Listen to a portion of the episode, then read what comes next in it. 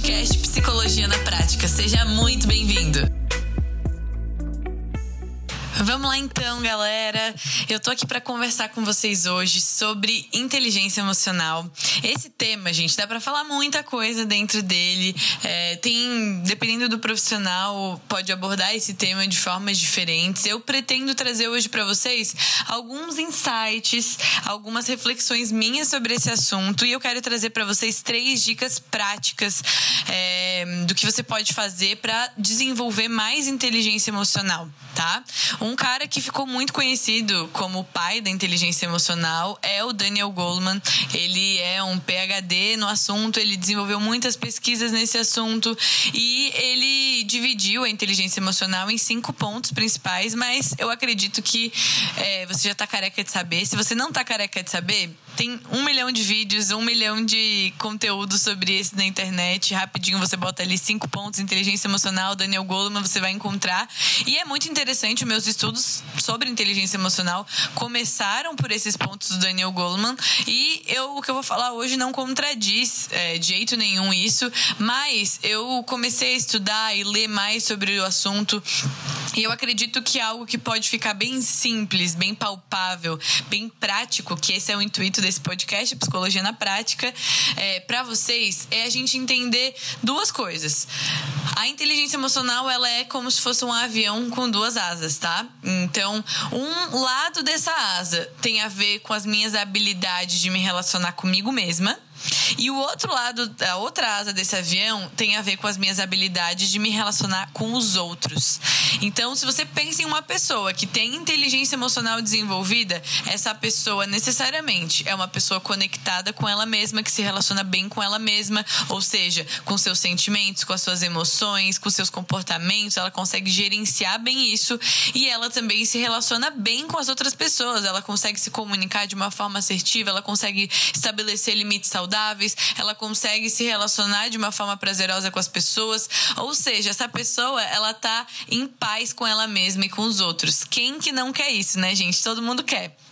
Isso não significa que essa pessoa ela não entre em guerra nunca ou não tenha nunca problemas com ela mesma ou com os outros, mas a gente consegue medir um pouco da inteligência emocional de alguém vendo como que ela lida com ela mesma e com os outros, né? E eu quero falar com vocês hoje especificamente sobre o ladinho da, da asa do avião, que é de conexão e de relacionamento consigo mesmo, tá? É claro que se eu me relaciono bem com essa, um avião, ele não voa só com uma asa, né, gente? A gente precisa dos dois lados. Então, e um lado influencia no outro. Se eu me relaciono bem comigo mesma, se eu desenvolvo melhor a minha conexão comigo mesma, isso necessariamente vai transbordar para as minhas relações interpessoais também, né? Então, Vou trazer aqui alguns insights para vocês sobre isso. Eu quero trazer três pontos muito importantes para você desenvolver melhor, é, desenvolver mais a sua relação com você mesma e a sua inteligência emocional a nível pessoal, tá? O primeiro ponto de, de, desse, se você tá anotando aí, pega uma caneta, um papel. Se você tá escutando só, não tem problema, escuta aí. é, o primeiro ponto dele, gente, é desenvolver uma percepção e uma consciência maior do que se passa na sua mente. É impossível a gente falar sobre inteligência emocional se você não tem consciência, se você tá tão ligado no piloto automático que você não faz nem ideia se eu te perguntar hoje o que que passou na sua cabeça nessas últimas horas, você talvez nem saber me dizer. Não tem como. Isso não é inteligência emocional. Não, inteligência emocional também não é a gente ficar extremamente só no mundo das ideias e ruminando, ruminando, ruminando pensamentos, tá? Mas é eu conseguir ter consciência, eu conseguir perceber um pouco mais o que que se passa. Se eu te perguntar agora, o que que tá passando pela sua cabeça nesse momento, enquanto você escuta esse podcast? Qual que é o pensamento? Qual que é o sentimento? Uma pessoa que tem inteligência emocional desenvolvida, ela vai conseguir me dar essa resposta com mais facilidade. Se você tá nesse começo de, de desenvolver a sua inteligência emocional, pode ser um pouco mais difícil você me dizer agora o que, que você está sentindo, o que, que você está pensando, mas é um exercício importante e algo que pode te ajudar muito a fazer, a desenvolver essa habilidade é escrever, é ter um, um journal ou um diário, é, não para você ficar contando como foi seu dia, mas para você conseguir prestar atenção no que você está pensando e sentindo durante o seu dia e escrever isso e fazer um registro desses pensamentos.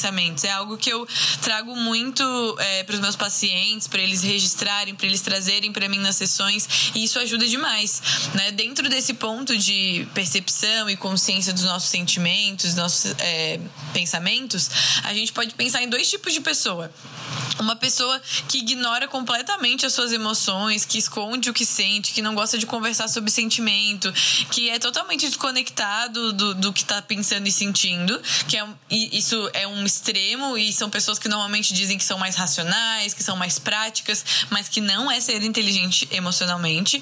E um outro tipo de pessoa que exagera suas emoções, que acaba perdendo a perspectiva do, do da, da realidade, sabe? Que se vitimiza, que fica ruminando seus pensamentos, seus sentimentos. E isso também não é e essas pessoas normalmente são conhecidas como as pessoas mais sensíveis, emotivas, né? Sentimentais. Isso também não é inteligência emocional, tá? A inteligência emocional é você conseguir ter consciência do que se passa, mas aí a gente vai pro segundo ponto que eu trouxe aqui para vocês. O primeiro foi desenvolver sua percepção e a consciência do que se passa na sua mente, e o segundo é não levar todo pensamento e sentimento como verdade absoluta, né? Avaliar esses pensamentos e sentimentos como se você fosse meio que um, um pesquisador, um cientista, um, aí na sua mente, buscando sempre analisar esses pensamentos e sentimentos e buscar evidências evidências de que de se eles são realmente verdadeiros, se eles são realmente úteis, se a gente tem provas de que isso é verdade.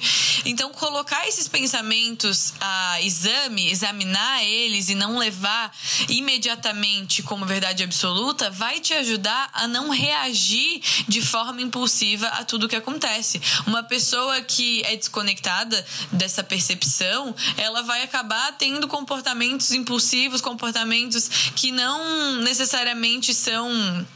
É, comportamentos assim que ela vai se orgulhar depois, porque ela não tirou tempo para ver se aquilo que ela estava pensando e sentindo realmente fazem sentido, se realmente são uma verdade, né? Então, um exemplo, às vezes, sei lá, uma pessoa, você viu uma cena ou vou, sei lá, Vamos pensar aqui, você não foi convidado.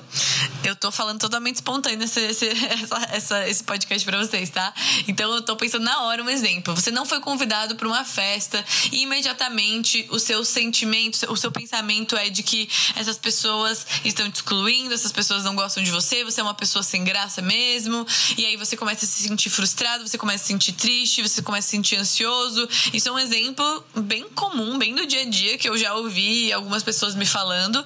Mas, se você não parar e não analisar friamente, buscando evidências disso, buscando perceber se esses pensamentos e sentimentos são úteis ou não, se eles são verdadeiros ou não, ou se eles só têm a ver de repente com a tua história de vida e com as crenças que você tem sobre você mesma, você vai acabar agindo de uma forma impulsiva, se afastando de amizades ou até brigando com pessoas que você não precisaria brigar, entende? Então essa é a importância de você não levar a sério, não levar imediatamente a sério tudo que você pensa e sente.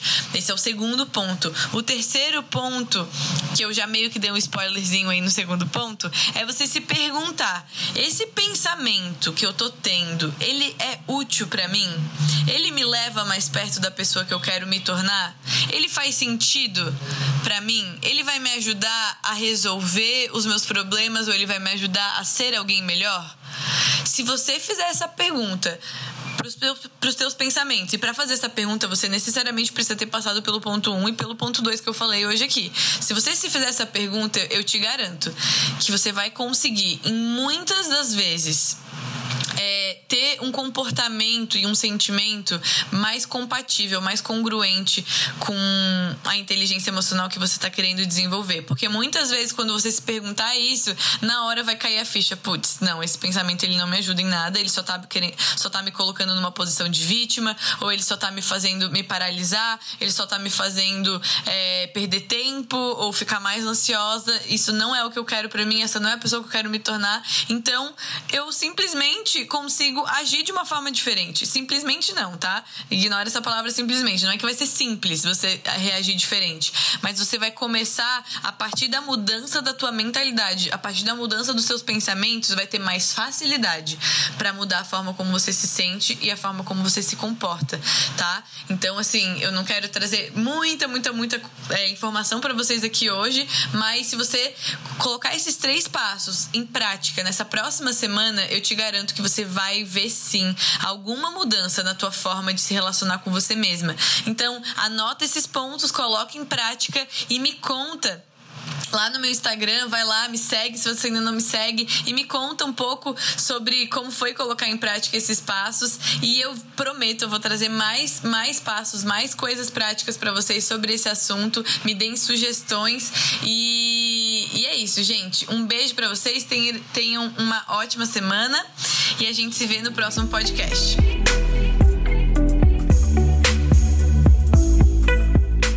E se você curtiu esse podcast, se inscreve aqui e fica de olho porque toda semana vai ter conteúdo inédito sobre psicologia na prática.